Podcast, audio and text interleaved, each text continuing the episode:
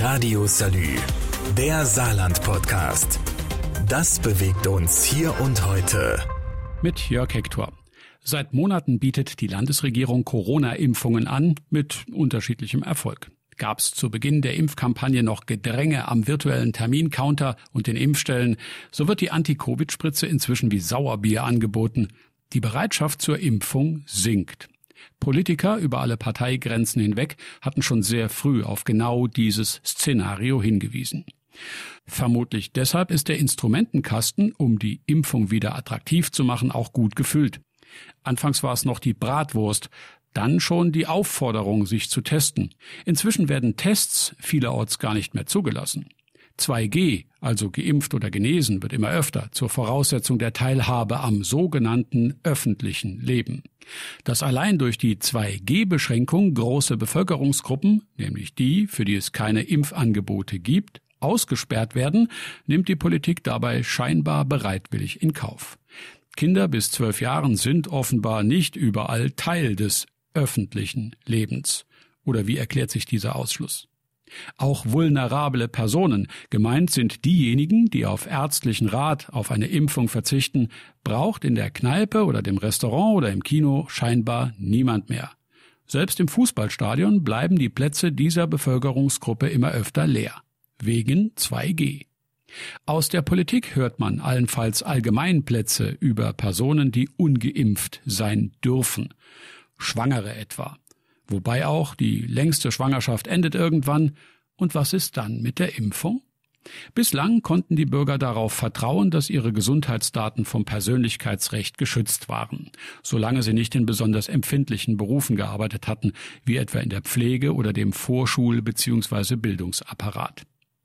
Es ist gesellschaftlicher Konsens, die Schwachen zu schützen bedingt unter Umständen mehr Rücksicht zu nehmen, und das kann halt auch persönliche Rechte einschränken. Die persönliche Freiheit des einen endet dort, wo die Freiheit des anderen beginnt. Das ist nachvollziehbar und in der Gesellschaft akzeptiert.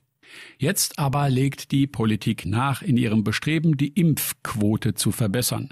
Ungeimpfte Arbeitnehmer, die wegen Corona-Verdacht in Quarantäne müssen, verlieren ihren Anspruch auf Entschädigung. Warum das möglich ist, erkläre ich im nächsten Teil nach einer kurzen Pause. Radio Salü, der Saarland-Podcast. Das bewegt uns hier und heute. Täglich neu. Mit Jörg Hector. Seit Monaten bietet die Landesregierung Corona-Impfungen an, mit unterschiedlichem Erfolg. Jetzt aber legt die Politik nach in ihrem Bestreben, die Impfquote zu verbessern. Konkret heißt das, die Lohnfortzahlung während der Quarantäne wird eingestellt. Michel Cradell erklärt die Hintergründe. Bisher hat jeder Arbeitnehmer einen Anspruch auf Entschädigung, wenn eine Quarantäne angeordnet wird. So steht das im Infektionsschutzgesetz. Da steht aber auch drin, dass es den Anspruch nicht mehr gibt, wenn die Quarantäne hätte vermieden werden können, also zum Beispiel durch eine Impfung. Menschen, die sich nicht impfen lassen können, wegen einer Vorerkrankung beispielsweise, würde das dann nicht betreffen. Aber für alle anderen wird dadurch der Druck aufs Impfen natürlich erhöht. Außer Acht gelassen wird dabei offensichtlich, dass auch Geimpfte infiziert sein können und, wenn auch in deutlich geringerem Maße, andere infizieren können. Ein Beispiel. Wenn ich also Erstkontakt bin, der in Zusammenhang mit einem nachgewiesenen Positivfall benannt wird, dann droht mir Quarantäne, wenn ich nicht geimpft bin. Bin ich geimpft, dann scheint es egal zu sein, ob ich das Virus nach Hause mitbringe zu meiner 150 Jahre alten Urgroßmutter, die organtransplantiert ist.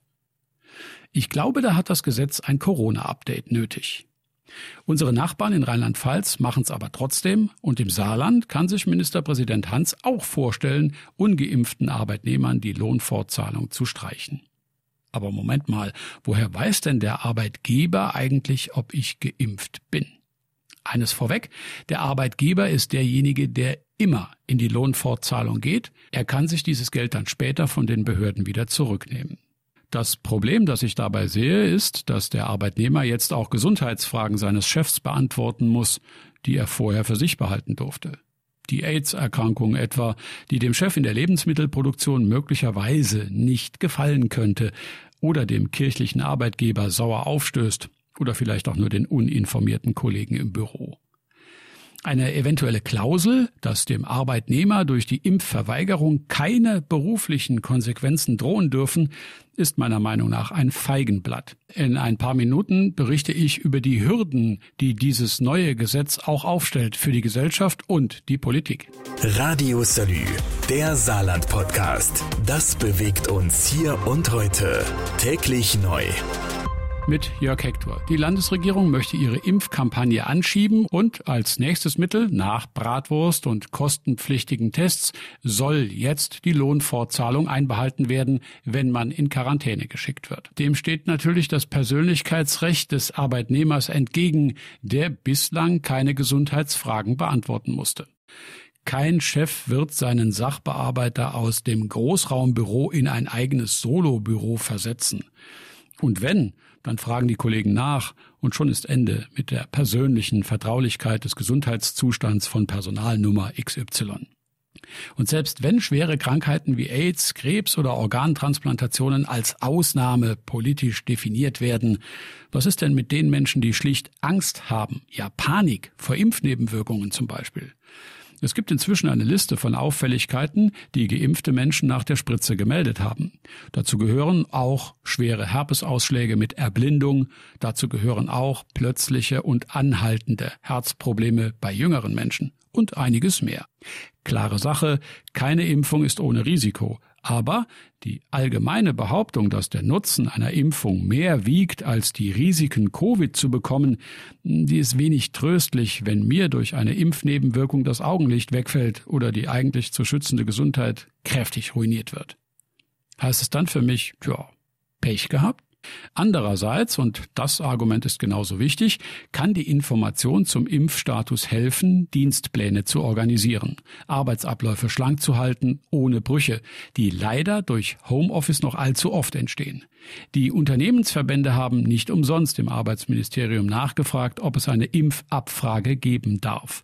Wirtschaftsminister Heil hatte das erstmal verweigert mit Blick auf das Persönlichkeitsrecht der Beschäftigten. Radio Salü, der Saarland Podcast. Jeden Tag neu, auch auf salü.de und überall, wo es Podcasts gibt.